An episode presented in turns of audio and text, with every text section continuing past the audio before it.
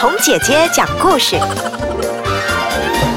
大朋友、小朋友，今天红姐姐要给你讲的这一本绘本叫做《最后一片叶子》，翻译的朋友是林良，绘图的朋友是马琳娜，短篇小说之王欧亨利的一本书。那他写的这个故事呢，故事是发生在美国的纽约市。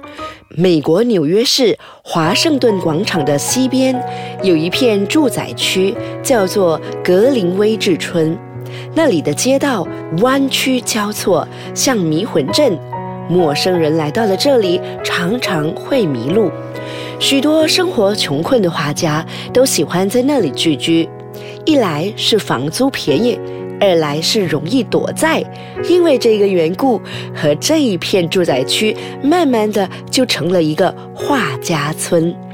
乔乔和苏苏都是女画家。他们两个也合租了一座砖造成的楼房的顶楼，作为他们的画室。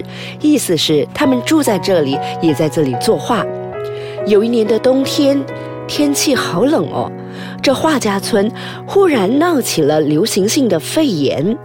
这种可怕的流行病来势汹汹，而且久久停留不去，许多的居民呢都病倒了。体弱的人熬不过去，一个接一个的送了命。乔乔的体质很弱，偏偏也染上了肺炎，躺在了床上，奄奄一息。苏苏尽心的照料，一刻也不敢离开乔乔的身边，害怕肺炎会夺走了乔乔的性命。苏苏正在替一家杂志社画插画。他因为乔乔需要有人照顾，所以就把画具搬到了乔乔的床边，在那里感化着插画。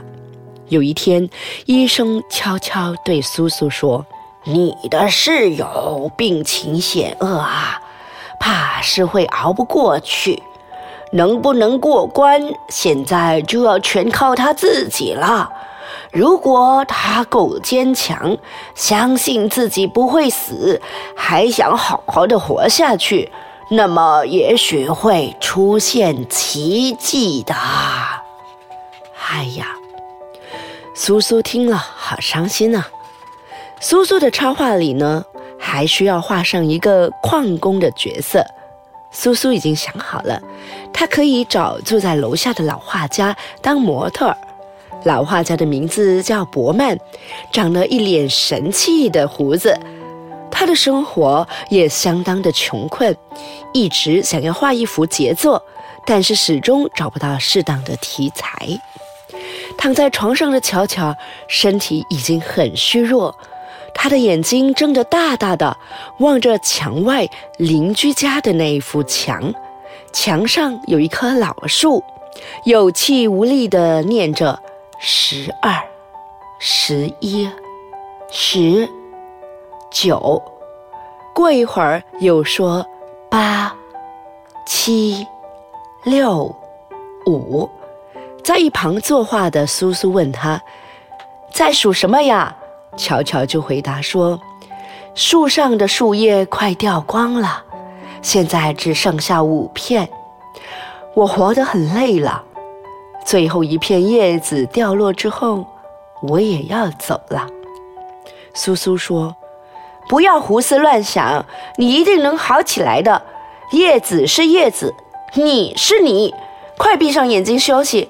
我赶完插画，拿了稿费，就可以买几只鸡给你补补身体。你很快就会好起来了。”乔乔也确实累了，就闭上了眼睛，昏昏沉沉地睡了过去。苏苏走到了窗边，看那树上的树叶，果然只剩下五片，在冷风中抖抖嗦嗦的，似乎随时就要随风飘去了。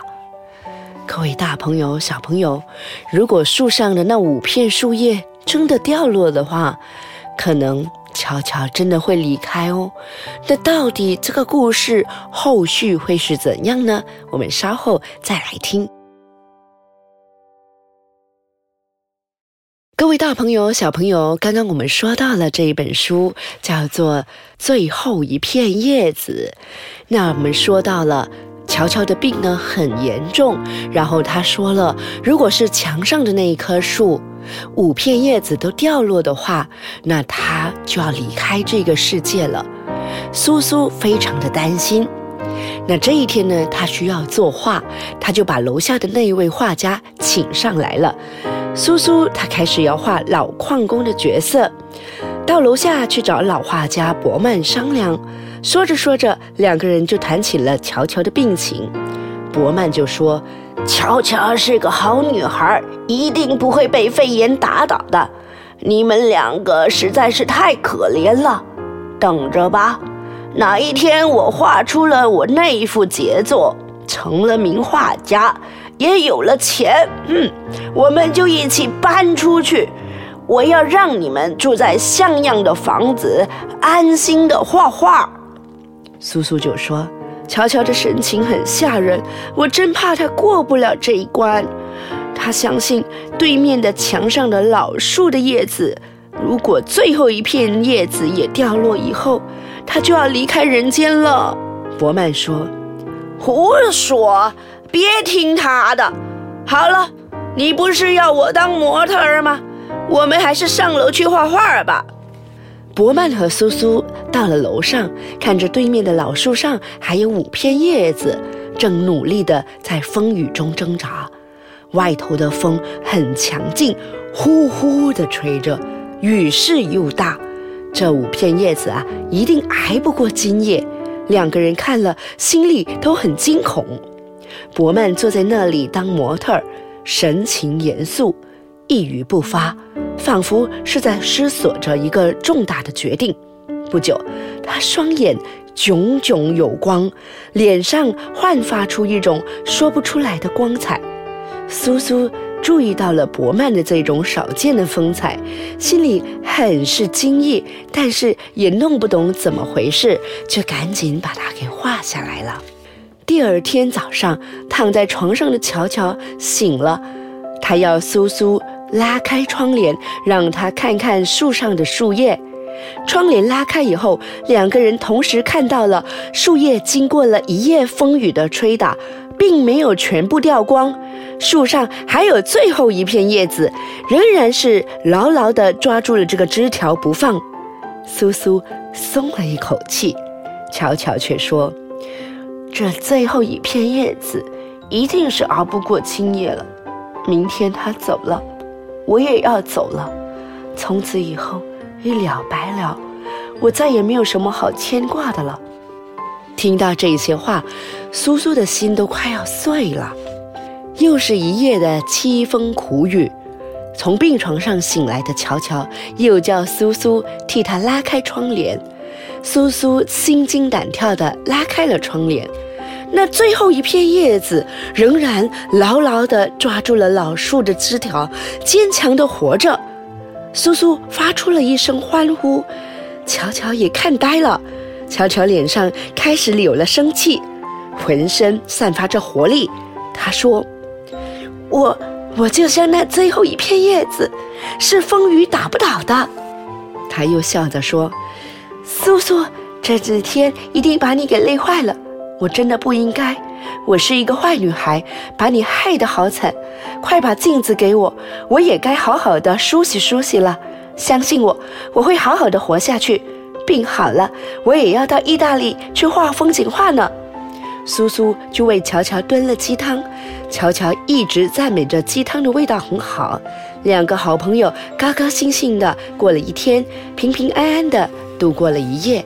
第二天早晨，到楼下去走了一趟的苏苏上楼来了，他对乔乔说：“我带来了一个不幸的消息，楼下的老画家伯曼他走了，他得了急性肺炎，在医院里头去世的。”我刚刚下楼的时候，房东正叫人把伯曼的破烂家具搬走，准备把房间租给别人了。失去了这么样的一个好人，大家都很难过啊。软心肠的乔乔听到了伯曼去世的消息，双眼闪耀着泪光。